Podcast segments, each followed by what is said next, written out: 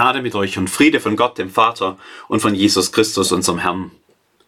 Fast hätte ich ihn weggeworfen, den unscheinbaren Briefumschlag zwischen all den Hochglanzwerbeprospekten. Zum Glück habe ich ihn gerade noch rechtzeitig bemerkt. Der sachlich nüchterne weiße Umschlag mit nur einer kleinen Absenderzeile über meiner Adresse im Fenster kündigt schon an, dass es sich vielleicht um etwas Wichtiges handelt. Dass das tatsächlich so ist, weiß ich, seit ich ihn aufgemacht habe. Mahnung steht da in der Betreffzeile. Ich zucke zusammen und fühle mich schuldig. Mahnung. Irgendwas habe ich übersehen. Irgendwas habe ich falsch gemacht. Sicher ist es Ihnen entgangen, beginnt das Schreiben. Mit anderen Worten, du unfähiger Versager, wie konntest du nur? So kommt es jedenfalls bei mir an. Und so fühle ich mich auch ein wenig, wenn ich diesen Brief hier lese, den von Johannes, dem Offenbarer an die Gemeinde in Sardes, wenige Jahrzehnte nach Christus wohlgemerkt, weit weg von mir eigentlich. Sprache und Bilder aus einer anderen Zeit und doch trifft es mich, was ich hier lese.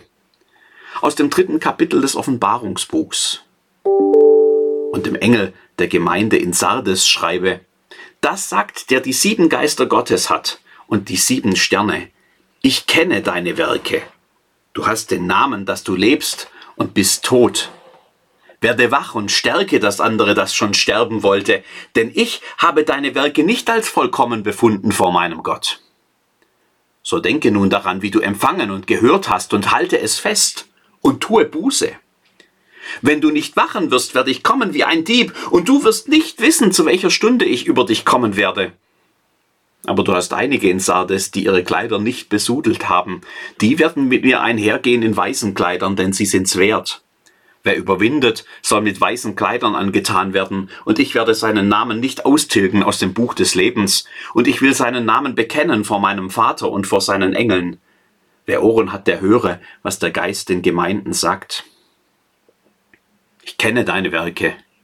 I know what you did last summer, um einen Filmtitel zu zitieren. Ich weiß, was du getan hast. Sofort fühle ich mich ertappt. Warum geht es mir so nahe, was Johannes hier schreibt? Ich kenne deine Werke. Du hast den Namen, dass du lebst und bist doch tot. Lebendig, tot. Außen hui, innen pfui. Warum kommt mir das so bekannt vor? Ich mag es nicht, wenn in jeder Predigt über den Krieg geredet wird, hat mir neulich jemand gesagt. Da habe ich immer das Gefühl, dass wir nicht genug tun. Das ist ja auch so, höre ich mich sagen.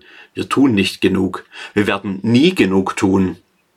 Lebendig, tot, außen hui, innen pfui.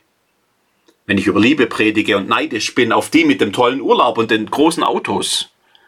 Wenn ich von Barmherzigkeit rede und geizig bin, wenn es um Spenden geht oder ums Einkaufen, dann doch lieber das Billig-T-Shirt aus Bangladesch als irgendein faires, äh, teuer, irgendein teures Fairtrade-Ding.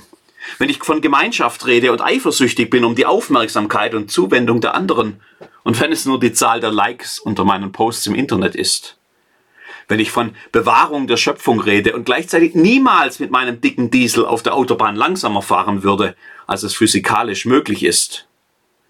Wenn ich vom Frieden rede und gleichzeitig nur dran denke, wie ich, ich am besten, sprich günstigsten über den Winter komme. Außen hui, innen pfui.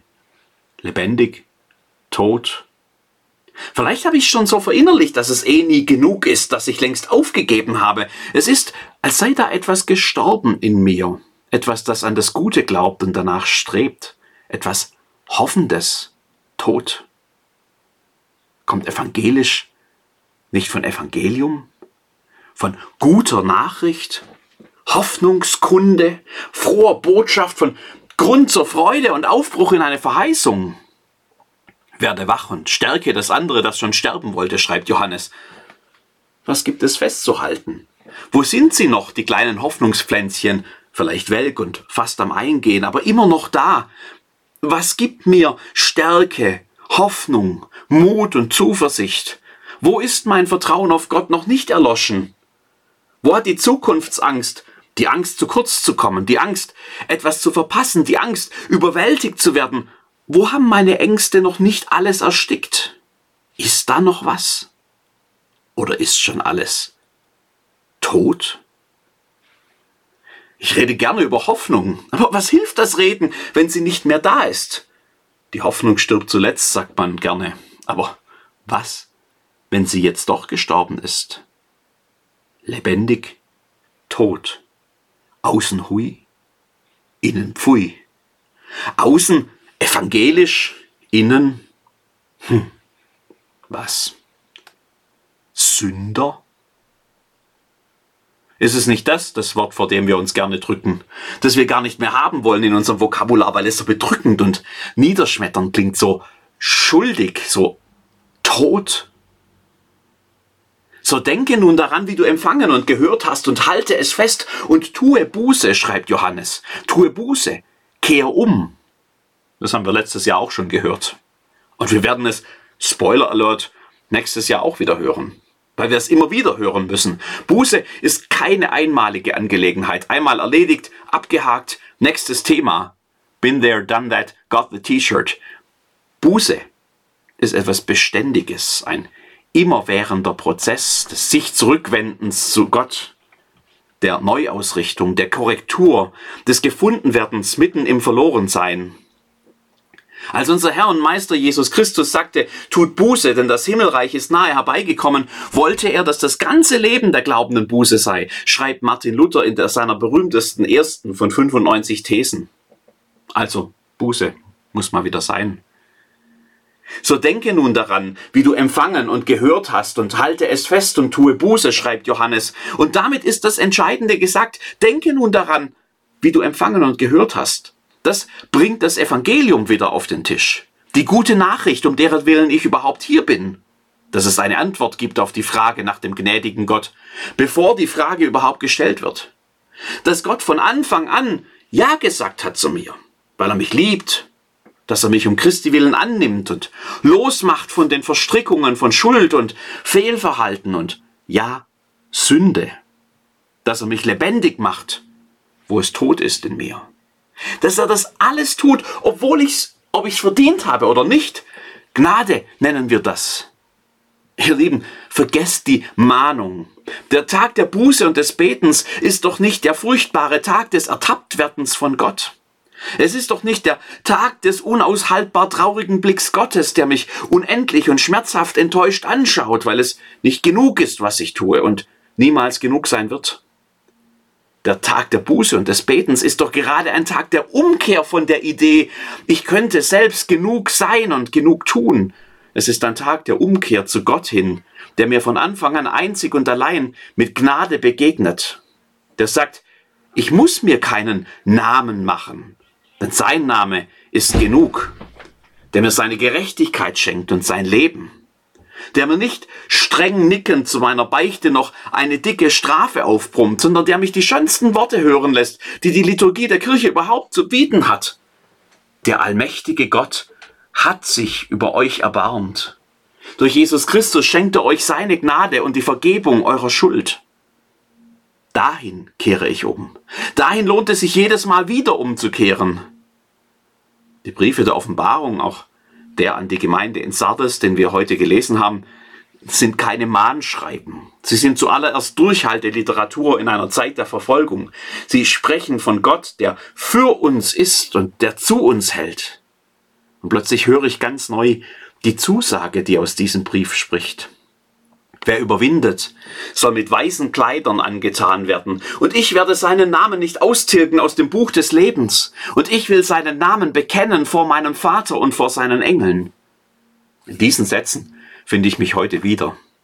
Ich bin da nicht der Handelnde. Christus selbst ist der, der etwas an mir tut. Wer überwindet, soll mit weißen Kleidern angetan werden. Zwei Sätze vorher waren noch von denen die Rede, deren Kleider besudelt sind. Zeichen der Schuld, der Schande und der Scham. Und dann kommt Christus und kleidet neu ein. Ich werde seinen Namen nicht austilgen aus dem Buch des Lebens.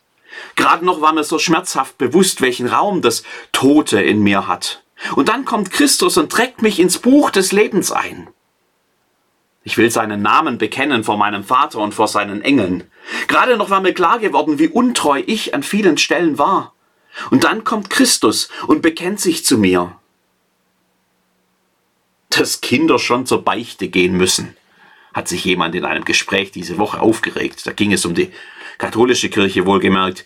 Und ich habe trotzdem erklärt, wie anders ich die Sache sehe, Beichte und Buße, Bekennen der Schuld und Umkehr zu Gott haben nichts, aber auch gar nichts mit müssen zu tun, aber alles mit dürfen.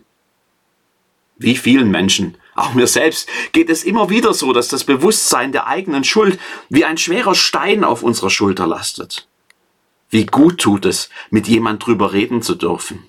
Und wie gut tut es erst, am Ende die befreiende Zusage zu hören, dir sind deine Sünden vergeben. Das macht etwas mit mir.